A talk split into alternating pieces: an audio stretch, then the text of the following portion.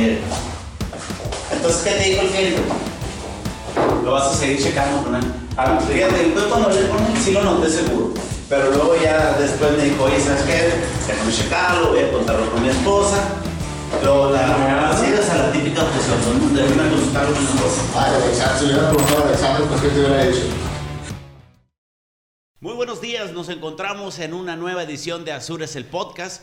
Muy contento de estar con estos invitados de lujo de nueva cuenta. Nos acompaña Alexander Miranda, por este lado especialista en temas de Afore, y por este lado también nos acompaña René Borbón, especialista en seguros. Les doy la bienvenida, soy Daniel Campillo, a este que es Azures el podcast. Alexander, eh, fíjate, eh, gracias a los comentarios que estuvieron retroalimentándonos las personas del pasado Azures el podcast, una de las preguntas recurrentes que creo que ahora es, es un buen momento, por eso los quise volver a invitar. La gente me, me, me indicó de forma precisa, oye Daniel, me gustaría saber dónde invierten las Afores, dónde invierten los PPRs. Empezamos contigo, Alexander. Eh, ¿Dónde invierten las Afores como tal? Ok, eh, bueno Daniel, pues muchas gracias por la invitación nuevamente. Eh, las Afores, vamos a explicarlo a grandes rasgos invierten en dos tipos de instrumento, instrumentos de renta fija, instrumentos de renta variable, que prácticamente para, para efectos de, vamos a decirlo, personas que están cercanas a, al retiro, pues son, mm, son inversiones más conservadoras, ¿no? Normalmente okay. las Afores tienen un régimen de inversión y, tratan de, dependiendo del horizonte de retiro de la persona, lo que hacen pues es invertir en instrumentos que quizás sean más conservadores, como bonos de gobierno, todos aquellos que, que ya tienen estipulado un rendimiento y un plazo. Y para personas como nosotros, la mayoría que estamos aquí, este, que tenemos de 35 años o para abajo, pues eh, la, las, las, inversiones van encaminadas sobre, sobre instrumentos de renta variable, que quizás son proyectos de larga maduración y que pueden eh, arriesgarlos un poquito más, que obviamente se prevé que los rendimientos pues sean mayores. ¿no? Sí, eh, yo creo que para entrar un poquito en contexto y que las personas que nos están escuchando y viendo, eh, antes las Afores tenían como que una regla básica de inversión, que prácticamente en un término eh, poco, poco financiero, pero práctico, se llamaba Target Risks, que al final de cuentas invertía, invertían perdón, en base al objetivo de riesgo.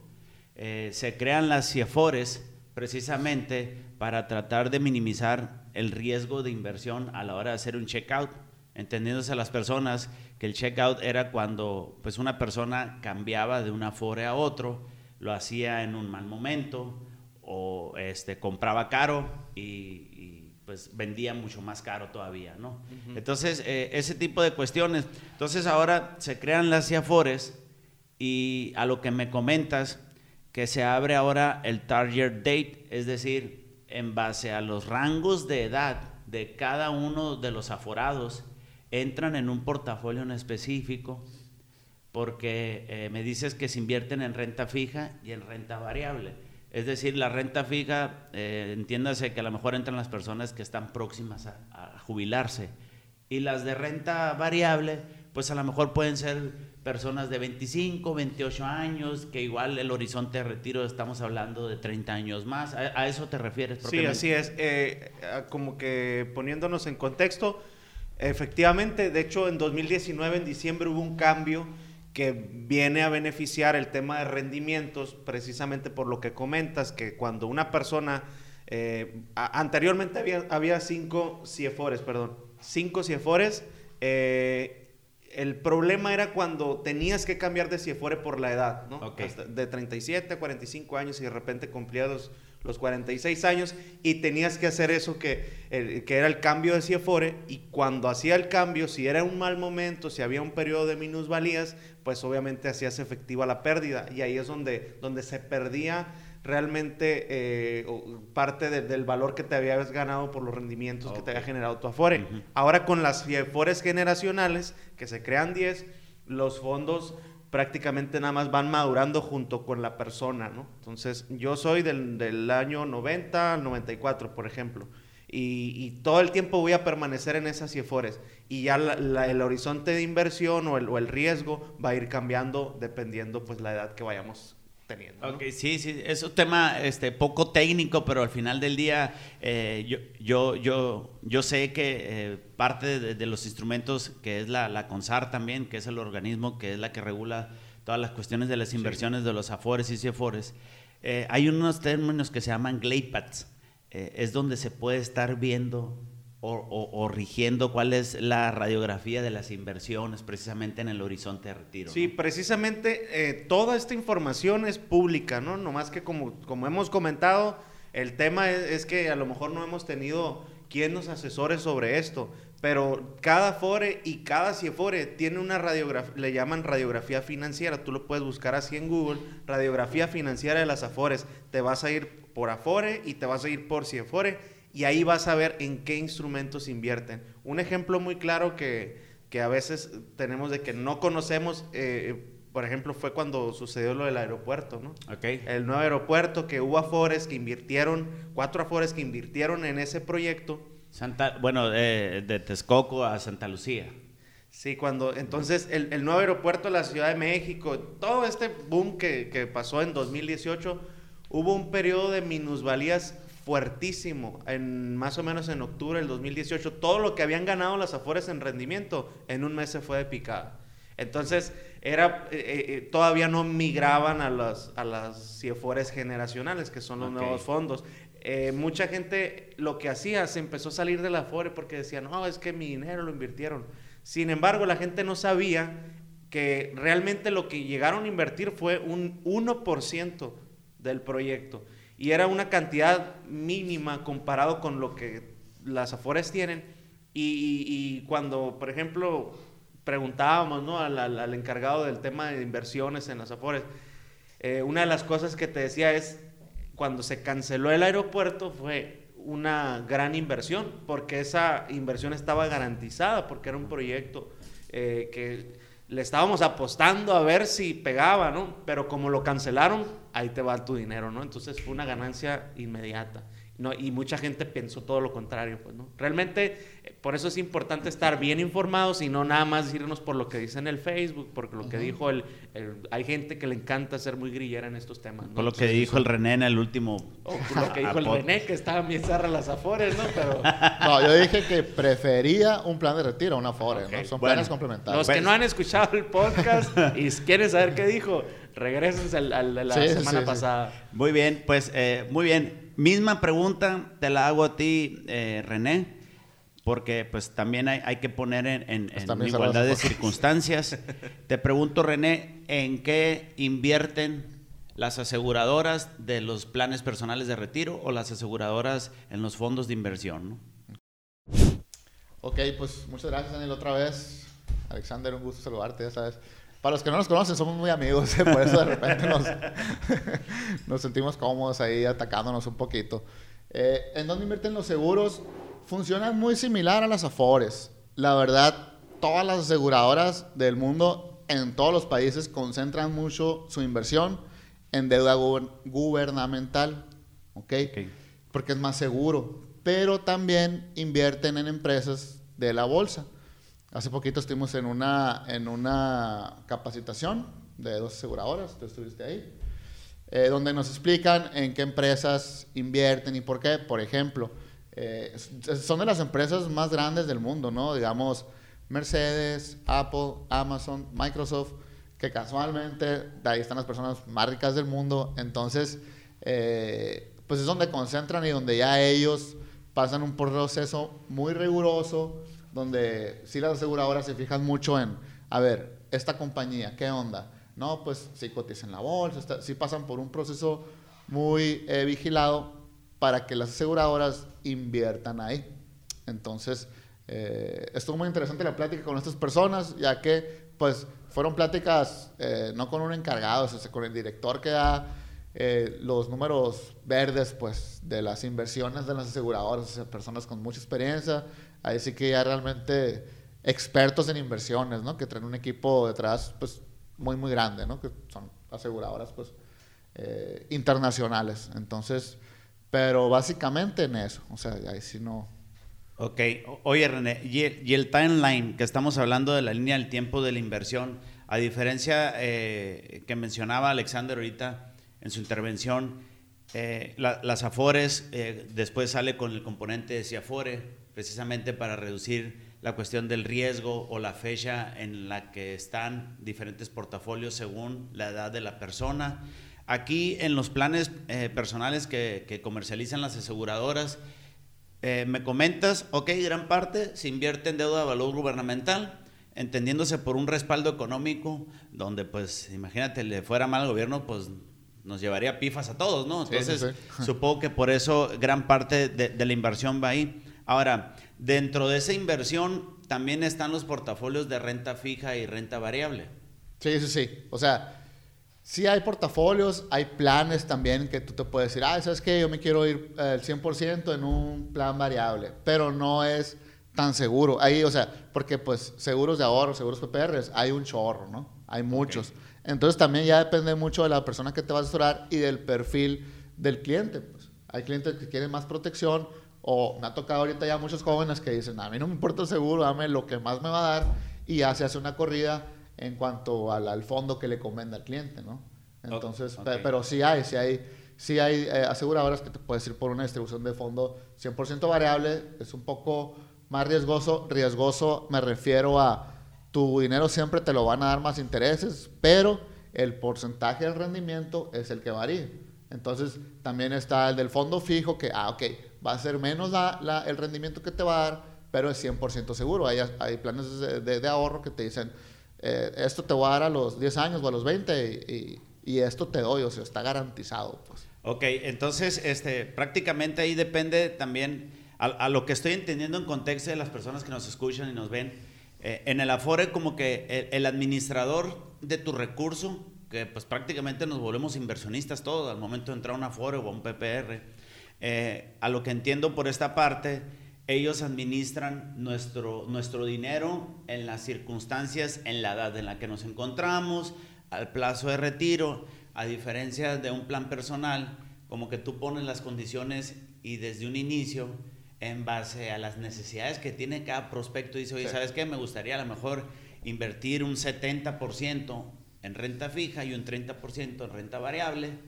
Como que aquí tú eres más el conductor de, de, de, las circunstancias, que a veces, pues tú sabes que conducir un carro puede ser arriesgado, ¿no? A veces a las personas nos gusta ser copilotos que pilotos, ¿no? Pero sí entiendo eh, esas circunstancias y, quería ponerlo en contexto para las personas. Y, y, el riesgo, como digo, o sea, el riesgo no es de que no vayas a recuperar tu dinero. Tu, tu dinero, cada peso que das, lo das te lo dan 100%.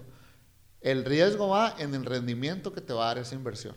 Ok, ok, muy bien. Dependiendo del fondo, ¿no? Eh, eh, eh, hay, hay, un histórico de rendimiento. Igual yo sé que en base al histórico de rendimiento que han pagado ese portafolio los últimos años, es la tasa anualizada que se le ofrece al cliente. Sé que también sucede en, en, en la cuestión del Afore. ¿Cuál ha sido el histórico del rendimiento de una renta fija y de una renta variable? El, el, el histórico de una fija, pues te da más o menos un 10%, ¿no? En un fondo fijo. Un, fondo variable, pues ya, o sea, sí, hay años en que se dispara, digamos, 25, 30%, ya pues años, por ejemplo, el que el 2020 pues fue un año malo, ¿no? Pues todos sabemos por qué, por el COVID. Entonces, eh, los que le apostaron ese año, pues ya depende, depende de muchas cosas, pues. Pero... Y fíjate, ahorita, y a lo mejor no vamos a salir un poco de contexto, pero yo, yo le digo a mis clientes, eh, en el tema de, de, de, de tener planes de ahorro a largo plazo, necesitas tener mucho estómago. ¿Por qué les digo? Porque una minusvalía, un año pandemia, eh, si tú tienes parte de tu dinero en, fondo variable, pues hay una minusvalía a nivel mundial. O sea, no solo estás hablando de que a ti te está perjudicando. Sí, sí.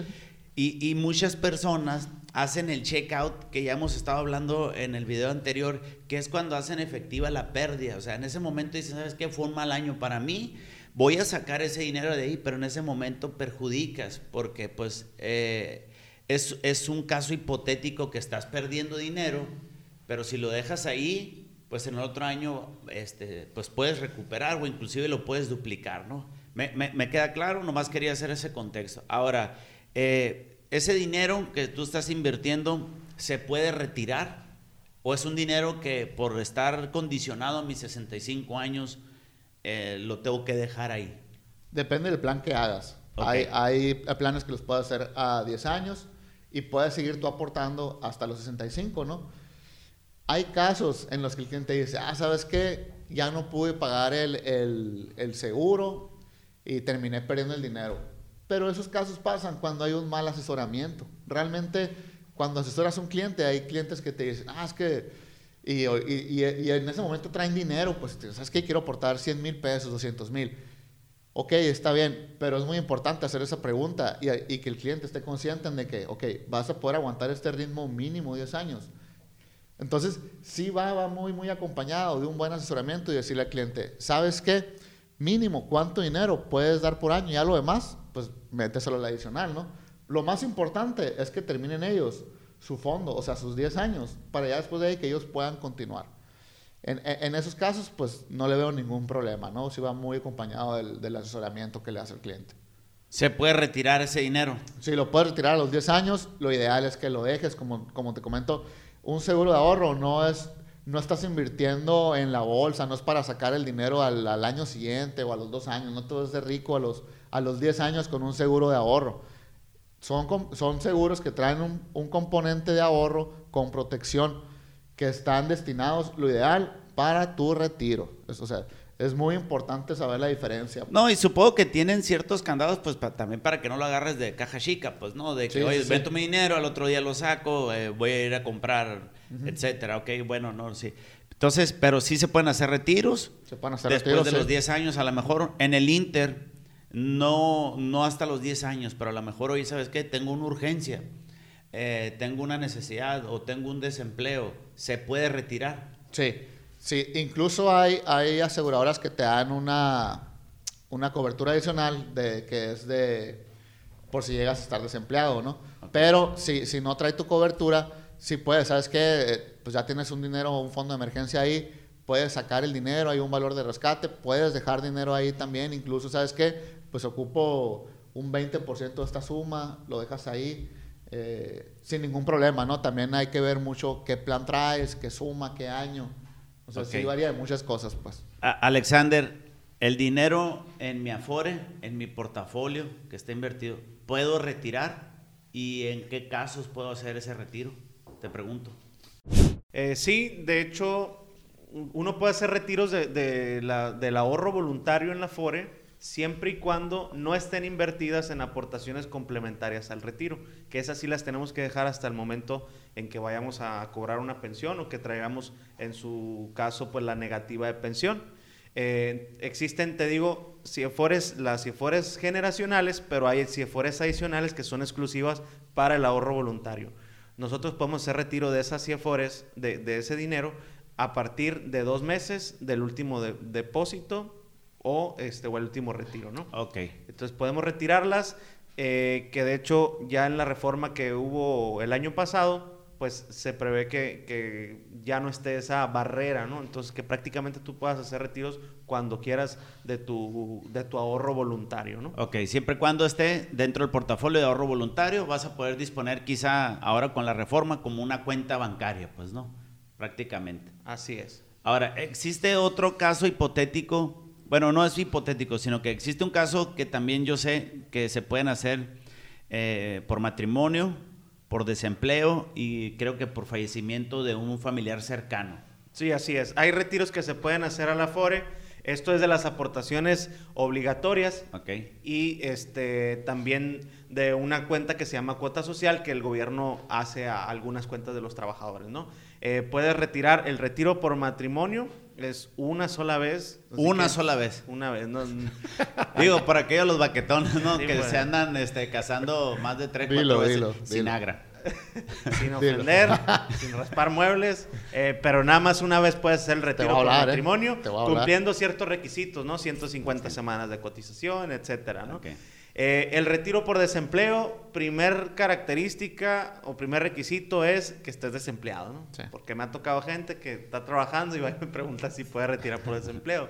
Eh, realmente, mm, pues no se puede, es para personas desempleadas, que viene siendo como un préstamo a tu cuenta individual. Tú lo puedes reponer después. ¿En vía de aportación voluntaria? No, tienes que hacer eh, ahí reintegro de semana, le llaman. Sí, porque que es te- un procedimiento, hay un- una solicitud que Te se tiene penalizan, o sea, te penalizan por sacar el, el desempleo. ¿no? Mm, te quitan, te restan semanas Sí. de cotización y se resta saldo a tu cuenta de Afore, ¿no? Que ahora, eh, no es un préstamo, ¿no? O sea, no te genera rendimiento, perdón, no te genera intereses, no te genera ningún tipo de penalización No. en cuanto a una corrida o algo. O sea, Sí, es, no- no es es como un un crédito, autopréstamo. pues. Es un autopréstamo. Es un autopréstamo porque pues es de tu, sale de tu cuenta individual de Afore. eh, pero pues sí, el, el problema aquí es cuando te restan semanas de cotización porque algunos casos pues son bastantitas, ¿no? Ok. Que el año pasado se super disparó también, ¿no? Bastante, ¿no? Porque ya incluso algunas Afores están ahorita manejando aplicación móvil para hacer este retiro y está muy sencillo, ¿no? Ok, Así que- y, creo que la otra era igual, ¿no? Por, por fallecimiento de un familiar. Ajá. Bueno. Una cantidad de, de días. Ok. Ahorita que comentaste es algo de, de que siempre y cuando esas aportaciones no estén eh, realizadas en la complementaria para tu retiro, sé que existe algunas restricciones, eh, cuestiones de la ley de impuestos sobre la renta. Te pregunto a ti, ¿se puede deducir de impuesto las aportaciones complementarias a tu retiro? Sí, las aporta efectivamente, aportaciones complementarias en, en esa subcuenta y en ese, vamos a decirle como que en ese fondo, en esa bolsita, se pueden hacer deducibles de impuestos.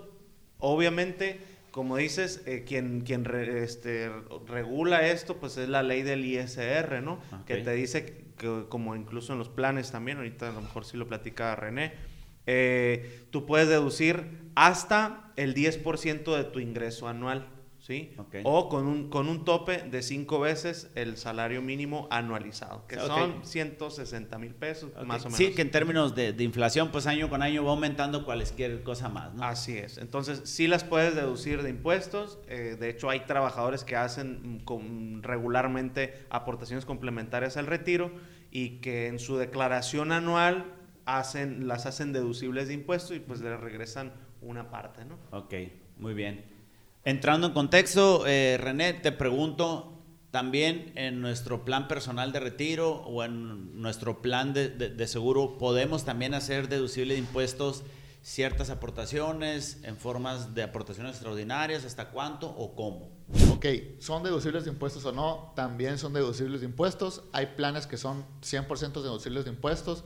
Hay planes que son 50%, eh, que 50% son deducibles, 50% no. Depende mucho. ¿Cuánto es la cantidad que puedes deducir? Igual, eh, hasta 158 mil pesos es. No creo que ahorita el tope está en eso, 158. Y todos los años, como dice Alexander, va subiendo, ¿no? Ok. Sé, sé que en los planes personales también hay, eh, para la gente que nos escucha, para gente que nos ve, también hay unas cuentas personales especiales del ahorro. Prácticamente es en, gua- en igual, funciona igual que un PPR, lo haces para tu edad de retiro, 65 años. La diferencia ahí es que está topada en términos del artículo 151, está topada esa cantidad que son 152 mil pesos. Cien- 158 o- y ahorita es como está, ¿no? O sea, ahí ya por la ley del artículo 151 es la que te dice, ¿sabes qué? Hasta esto. Ok, ok, muy bien.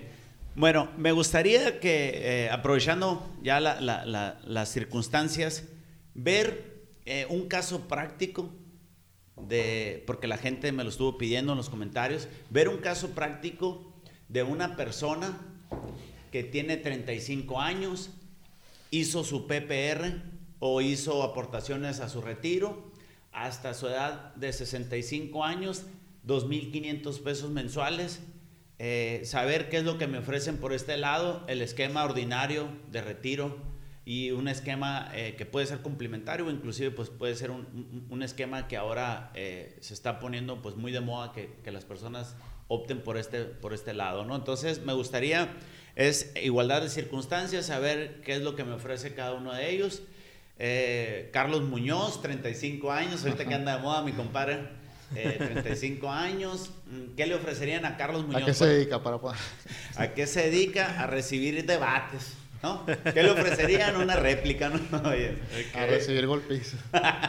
¿Qué le ofrecerías, eh, Alexander, a esta persona? Ok, vamos a considerar que Carlos Muñoz ganara, eh, es otro Carlos Muñoz, Es otro caso. ganara 20 mil pesos al mes. este, que tuviera 10 años cotizados y que tuviera un saldo de aproximadamente eh, 200 mil pesos en su cuenta individual de afuera, por lo que ya ha cotizado. Ok. Obviamente esta cuenta va a crecer de dos maneras. Por las aportaciones patronales, si Carlos continúa cotizando, y por las aportaciones voluntarias, que en este caso vamos a poner que, que aporta 2.500 pesos mensuales, ¿verdad? Durante los 30 años restantes para la edad de 65 años. Eh, en este caso, pues podemos ver un ejemplo con una calculadora que existe en internet, que lo manejan las afueras, no voy a decir marcas porque el contenido no está patrocinado. Entonces, eh, Todavía. esta persona, sin aportaciones voluntarias, sin los 2.500 pesos de su cuenta, de, de sus aportaciones patronales, va a llegar a tener 1.147.342 pesos. Y con aportaciones voluntarias prácticamente va a dobletear el número, 2.457.391. 2 millones 457 mil. 391. Eso lo ofreces a Carlos Muñoz ahorrando 2.500 pesos mensuales de Y forma adicional. Ajá. Siguió en igualdad, es decir, siguió trabajando eh, de forma ininterrumpida bajo, eso- bajo ese sueldo. Así es. Ok, muy bien. Entonces le ofreces más de 2 millones y medio. Alrededor de 2 millones y medio. Ok, muy bien. René, ¿qué le ofreces a Carlos Muñoz, el del debate? Porque este era otro. O, eh, ¿Qué le ofreces tú? Igual, ¿no? Pero yo quiero preguntar a Alexander por qué cree eso. Ah, sí, ¿no? ¿Por qué ¿Por qué crees crees lo lo que que crees? ¿Por qué crees lo que crees? Ok, Carlos Muñoz ahorró 2.500 pesos al mes hasta los 65 años. Yo le ofrezco que va a estar asegurado él y su pareja también. Están asegurados por 2 millones y medio y él termina llevándose 4 millones de pesos. 4 millones 74 mil 253 pesos. Ok. 4 millones 74 mil 700 pesos. Sí, garantizados y si llega a fallecer son 6 millones 600 mil pesos lo que le dan a su familia. Por el, ok, aquí entendiendo a las personas de que, oye, ¿por qué?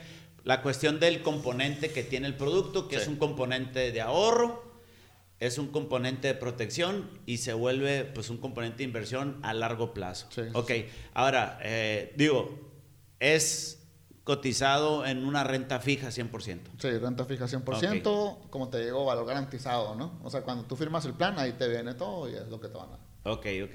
eh, digo, pues su- suena bastante interesante, ¿no? Que, que- Sí. que- que en, en lo mismo. Ah, ¿Por, por qué se ofrece un poco más aquí? Bueno, un poco más refiriéndome, ¿por qué se ofrece un millón y medio más? Los rendimientos que te da, las aportaciones, como te digo, un plan de retiro, pues aquí esta persona lo pagó durante 10 años, pero sigue aportando, lo cual hace que le metes, pero turbo a la maquinita, pues cuando ya terminas tu plan de 10 años y le empiezas a, la adicional, adicional, para tu retiro. Ya entiendo. A- aquí entra mucho el tema del interés compuesto, que Sí. próximamente eh, me gustaría estarlo platicando, cómo pues a través de, de- de ciertas aportaciones llega un momento en que se hace una bolita de nieve, pues, ¿no? Y Sí. es como una tarjeta de crédito que empieza a trabajar a tu favor, ¿no? Ok, eh, conclusión de lo que, de lo que quieras hablar de, de- de- de- de poniendo en contexto el tema del ahorro con Afore por este lado, algo que quieras aportarle a la gente. Eh, co- conclusión, los dos productos eh, sí son buenos, eh, son, son buenos, son complementarios. Yo creo que los dos productos debemos de, ok, esta es mi capacidad, va cierta, cierta eh, cantidad destinada a la, a la protección, porque pues siempre tenemos un riesgo, tenemos que protegernos. Y también pues ya estamos trabajando, pues nos estamos escuchando en la FORE, ya traemos un fondito ahí, pues vamos metiéndole a los dos, ¿no? Para tener una buena, buena, un buen retiro, porque pues son tus vacaciones más largas, tú sabes cómo las vas a pasar, si lo vas a pasar a gusto en la playa o vas a seguir trabajando, ¿no? O sea, ahorita vas a una parte y vas a ver, lamentablemente, pues muchos señores ya grandes, eh, pues trabajando, ¿no? Y, así van a seguir, pues la neta, o sea, pues sí, es muy importante la edad, no tanto la cantidad, ¿eh? no tanto la cantidad que le metas, la edad que empieces. Aquí tiene mucho que ver el factor tiempo. Sí. O sea, es, es lo que yo les he comentado a personas que están en, en- en sintonía de Carlos, pues no, como el ejemplo práctico este. O sea, aquí haz, haz que el factor tiempo sea eh, un aliado para ti, porque son planes que funcionan tanto a mediano a largo plazo, son planes bastante interesantes eh, que en algún momento los vamos a, a- a- a complementar aquí en Azures el podcast, cómo, cómo se constituyen, por qué dan esos rendimientos. Algo muy importante, e- esos 4 millones eh, pasaditos, ¿me los das en una sola exhibición? Sí. Ok. ¿Y puedo seguir gozando de un tema de protección, algo? No, si te doy los, si sacas todo el dinero de tu fondo, pues ahí se acaba el plan, ¿no? Ok. Puedes ser, puedes ser, puedes sacar dos, dejas dos ahí y sigues protegido. Ok, ok. Alexander, ¿me das esos 2 millones y medio? Eh, que me ofreces igual a los 65 años. Eh, en la FORE, si, si cumple los requisitos para ser acreedor a una pensión, lo que hace es se, se compra una renta vitalicia y prácticamente pues te fraccionan ese monto, ¿no? No Ok. te lo entregan en una sola exhibición. Sin embargo, lo que sea de ahorro voluntario sí lo puedes retirar. Ok, el excedente. Muy que, bien, muy que, bien. que la, la, la pensión que está ofreciendo Alexander está muy bien, porque ahorita una pensión promedio va a estar entre los 3 mil a 5 mil pesos, pues. Entonces, eh, el, el plan que le está ofreciendo Alexander a su cliente de la verdad está muy bien para pensión, ¿no? Ok. Sí, o sea, más entendiéndose la FORE, que sería algo eh, que se complementa en rentas vitalicias, apoyado a que igual no te lo entrego todo más que las aportaciones adicionales, pero sobre todo que te administro parte de ese recurso para que lo tengas en rentas vitalicias. Prácticamente como si estés todavía trabajando, te voy a estar dando de Sí. forma este, mensual ese, ese retorno de tu, de tu dinero, ¿no? Así es. Ok, eh, conclusión del tema, algo que quieras apoyar, Sí, aportar. en el mismo canal, ¿no? Yo siempre he dicho que todos los instrumentos que existen o los vehículos que existen, pues son para, para nuestro beneficio. Hay que saber nada más cómo funcionan. Eh, comparando los casos, realmente es una gran oferta la, la de un plan personal de retiro. Eh, si lo llegas a cumplir como debe de ser y como dijo este René, pues bien asesorado y a- acompañarlo pues junto con la pensión que quizá llegues a recibir en ese momento, ¿no? Sí, que gran, gran parte para las personas que nos ven, nos escuchan, eh, el- la cuestión es lo ideal. Todos, la mayoría, casi el 80% de los ciudadanos mexicanos trabajamos, cotizamos en un esquema de Afore, estamos dados de altas a través de, de- de- de- un patrón, es decir, a través de un IMSS. Existe aquí cuestiones de vivienda, cuestiones de que puedas acceder a tu crédito Infonavit, Fobiste, dependiendo de dónde cotizas. O sea, eh, eh, del lado derecho eh, es lo que todo el mundo puede llegar a tener por el solo hecho de estar trabajando. Del lado izquierdo es algo que tienen que hacer las personas de forma totalmente voluntaria, donde aquí entra un componente de protección, suma asegurada, hay un beneficio indirecto a las familias. Entonces, ¿qué es lo ideal? Tener los dos. Esto ya lo tengo porque estoy trabajando, simplemente le estoy metiendo un poco más de aportación adicional, pero aquí lo veo ya como un plan totalmente personal, donde yo ajusto el acelerador, yo veo cómo lo hago, bajo qué circunstancias, pero lo ideal es tener este tipo de planes yo platicándolo eso como mi conclusión, ¿no? Eh, no sé, algo que quieran eh, agregar. Sí, y, y ahorita pusimos el, caso de esta persona que va a dar 2.500 mensuales, 30.000 más o menos al, al año. Eh, a lo mejor hay gente que no puede dar eso, pero hay planes también para gente que pueda dar 1.000, 1.500. pues, También hay, o sea, hay mucha variedad, pues entonces, eh, pues a, a esta limitación a que se acerquen y, pues que empiece, ¿no? Como digo, la cantidad, no, o sea, empieza y a largo plazo, pues sí, te va a dar rendimiento y vas a estar protegido, pues porque pueden pasar muchas cosas. Sí, así es. Como yo incluso se lo manejo a veces a mis clientes, ¿no?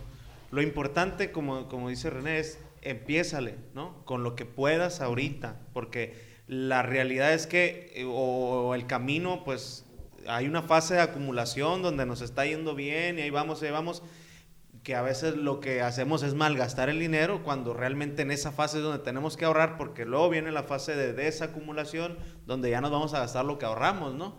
Eh, entonces, yo lo que les comento siempre es, empiézale con lo que puedas, ayúdale a tu retiro, conoce el número, cuánto es lo que necesitas realmente. O sea, quiero una pensión de 30 mil pesos, ¿cuánto voy a ocupar? Tantos millones de pesos, ok, dos allá, uno acá, eh, coloca, a lo mejor utiliza otro tipo de instrumentos que existen, que quizás a lo mejor sería bueno ya después tocar esos temas. Sí, claro. Que realmente eh, empieces a hacer algo por tu futuro, porque es algo que ya, se, ya llegó, o sea, no es algo que se viene, ya llegó, como la pandemia llegó y de repente agarró por sorpresa a mucha gente y lo mismo este, eh, pasa con el retiro, ¿no? De repente esta nueva pandemia, que es el, el, retiro en México, está llegando y, y, ya tenemos que ver qué vamos a hacer, ¿no?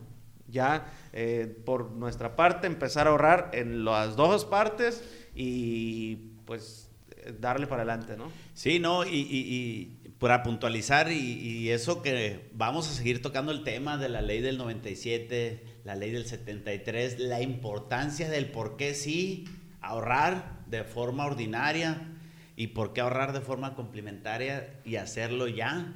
¿Por qué? Porque vamos a estar hablando aquí en Azures el podcast eh, comparativas de, de, de la nueva ley que estamos a escasos meses de que venga la primera generación de jubilación, donde créanme que si ahorita el tema de, pandemia fue algo que nos agarró por sorpresa, el tema de retiro va a ser algo que realmente va a detonar y va a causar muchos estragos. Por eso eh, hemos estado hablando de la cruda realidad que tiene el sistema de pensión en México y vamos a estar haciendo hincapié porque pues realmente esta es la finalidad de, nuestro contenido, ¿no? Divulgar contenido de calidad.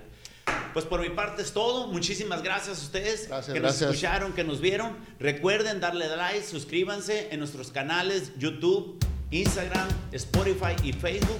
Aquí vamos a estar compartiendo un gran contenido para ustedes. Muchísimas gracias. Gracias, gracias, gracias. A todos.